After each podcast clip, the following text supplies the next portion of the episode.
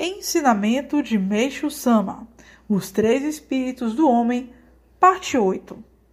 Pergunta: Sabendo-se que a frequência ao culto mensal gera muita luz, isso significa que a alma está sendo purificada? Meixo Sama: É isso mesmo. A luz de Deus também aumenta e diminui. Quando muitos participam do culto, oram juntos, a luz divina aumenta e todos são banhados por ela o que permite a ocorrência de graças.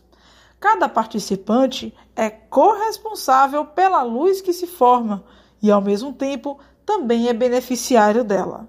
Por Meixo Sama, extraído do livro O Caminho da Felicidade.